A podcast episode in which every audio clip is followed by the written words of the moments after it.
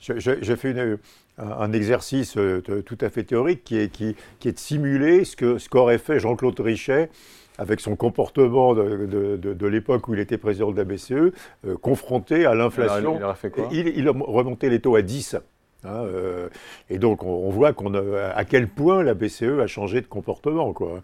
Et, donc, probablement, il y aura peut-être 25 points de base, peut-être, et puis on va s'arrêter là pendant un an et demi et on va avoir une décrue très lente de l'inflation. Je crois que la BCE va, va prévoir une inflation, euh, elle, va euh, publier ses prévisions aussi, euh, probablement de 3% à la fin de, l'année 2024, et c'est encore trop bas.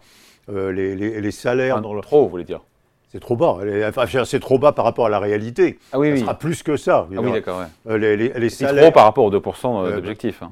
Oui, c'est trop par rapport à 2%, mais probablement, ça sera entre 3,5 et 4 quand même l'inflation à la fin de l'année prochaine, et pas de 3%.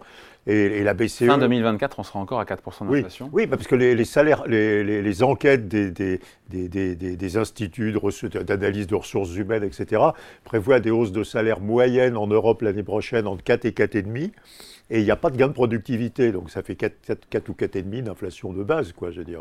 Donc pour vous, fin 2024, on sera à 4% d'inflation Oui, probablement autour de 4% d'inflation et pas autour de 3%. Mais, euh, probablement la BCE acceptera ça, donc va accepter que le, on retourne, on retournera pas à 2.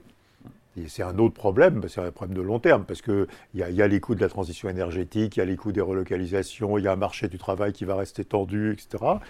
On va pas retourner à 2 peut-être on va retourner entre 2,5 et 3 en 2026, quoi, je veux dire. Euh, mais, ça, va être une désinflation très lente avec une politique monétaire qui n'est pas réellement euh, restrictive. Quoi. Si on est à 4 d'inflation à la fin de l'année prochaine et si les taux sont à 4, on arrive à zéro taux réel uniquement l'année prochaine. Quoi.